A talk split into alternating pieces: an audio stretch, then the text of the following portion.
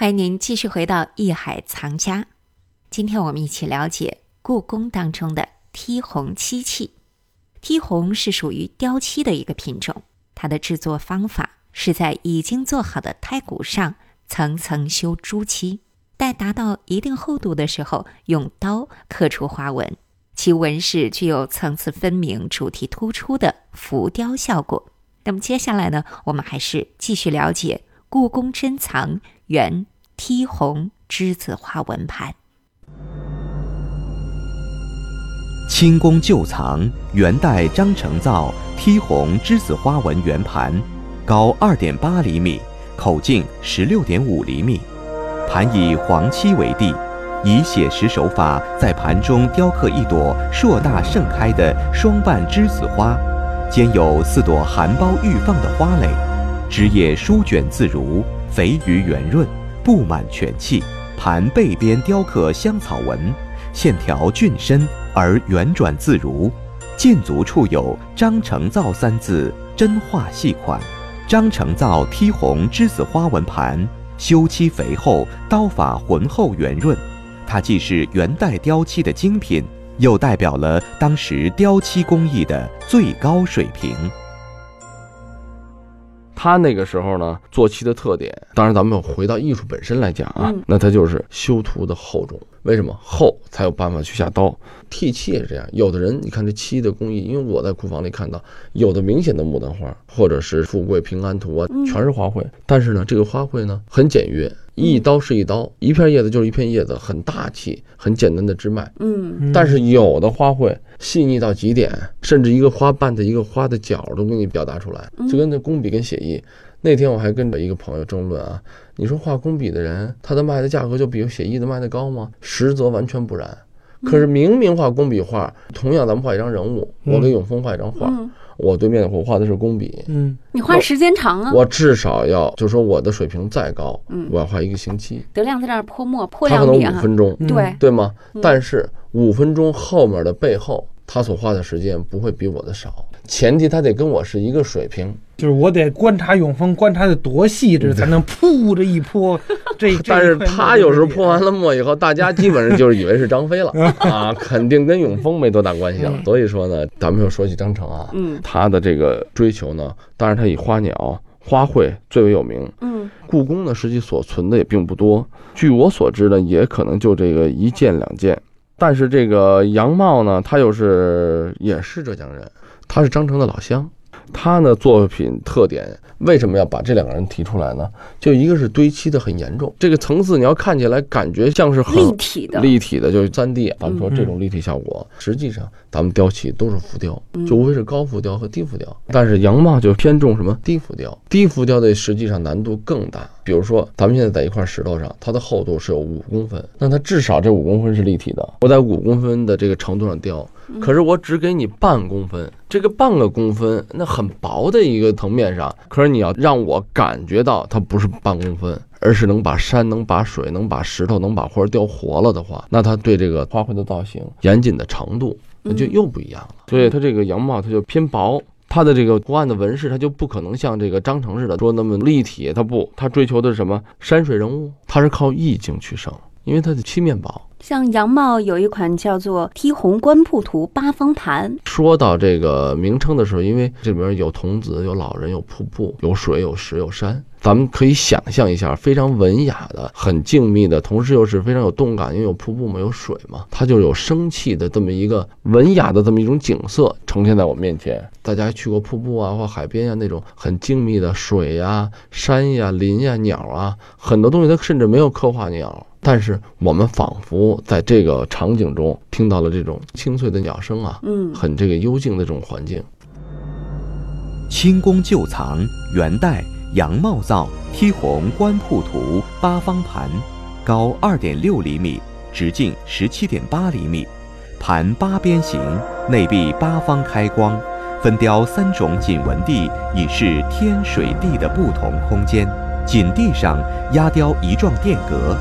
阁畔苍松挺立，一老者身临取剑，眺望山前飞瀑，身后与阁内各有侍从一人。盘口边刻以杨府花朵组成的图案，盘底修黑漆，足内有刀刻田金“大明宣德年制”六字款，系后刻，足边左侧羊帽造真书细款隐约可见，视为标准的羊帽款制风格。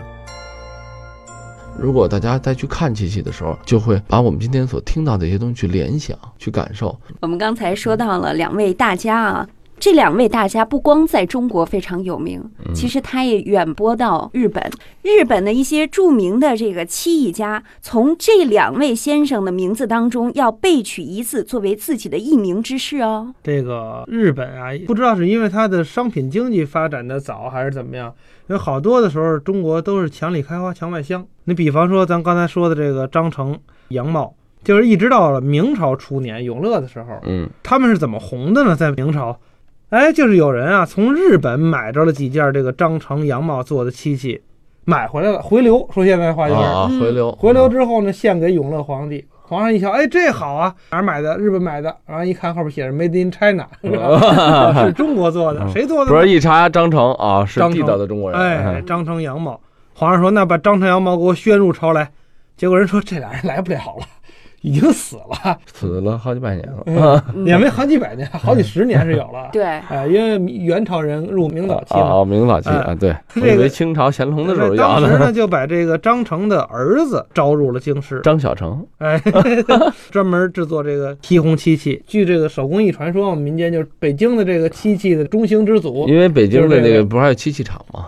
给我想到一什么问题呢？这跟白石老人的感觉差不多，在北京呃画的半天也不值钱，结果人家运作上日本搞了一个展览，一下一百张画全卖出去了，而且卖的都是大洋，多少多少块。也是让人唏嘘不已啊。哎，但是这确实是真事儿。这个中国啊，就是什么呀？因为我这么认为啊，原来和尚会念经，我觉得不乏的是人才。嗯，像咱们说说起来是张成啊，说是杨茂啊，嗯实际上包括什么留下名字的张敏德，故宫里还有很多雕刻大师，包括你说陆子刚啊、戴家兄弟，就很多很多人，他都是玉雕。就是我们看到很多精美的器皿上，我们看到是瓷器上，他在刻瓷，在雕瓷，他会不会雕塑呢？会不会雕木头呢？不一定不会。对，因为那个时候雕刻的大师很多是都是相通的，就包括子刚。子刚，你说我们在瓷器上也看到子刚，嗯我们有子刚块的东西嗯，在青铜铜器上也有啊。我们那个佛像，包括我们瓷器的那些像对上，还在玉雕上，就著名的子钢牌对都有。那就是说，这些雕刻大师，中国人不乏什么？不乏人才。我觉得乏的是什么？是市场的认知度。说白了，现在就是一种推广，一种宣传。也就是说，大家都是一种在追新。你说你好，我说我好，我跟德亮，我说我画的比他好，他也不服，凭什么呀？我会画猫，你只会画老虎。公说公有理，婆说婆有理，确实艺术是各有所长的。对，嗯呃，本身不能去一定的比较，但是经过外来的推广，比如说外国人，他们本身对艺术的认知，说实话跟中国人不一样，就他可能很简单、很单纯。咱们说无知是开玩笑的话，但最起码他认识的这种能力啊、程度啊，不如咱们本国人明确。就他没有那么高的技术含量，嗯，他就是什么，我看着就是好看，但是它可以造成轰动效应。他觉得好看，他就只买这一种，因为他的欣赏水平。如果把咱们中国的所有的艺术家十个一块儿去发过去，日本人也受不了。我买谁呀、对吧？嗯，他就看到了一个，比如说咱们说范东的作品，范先生，哎，我看他这作品真好，看着画着童子，嗯画着老人，画着道士，那他就买了。嗯但如果你把比如说十个这样水平的人发过去，他也不知道买谁的了。这里面也有这种问题，就是谁在做文化的推广做得好的话，包括现在咱们所能看到的咱们名流千史的人，我相信啊，这是为什么说藏宝于民、藏艺于民，就是民间一定有好东西，嗯民间也一定有好的技术。我们今天说到这个漆器，剔红漆器啊，因为这个工艺呢非常的难，所以到了光绪年间的时候，给慈禧太后筹办六十大寿的时候啊，有好多好多漆器，但是唯独没有剔红漆器。不是说那个时候慈禧太后不喜欢，是因为这个工艺已经失传。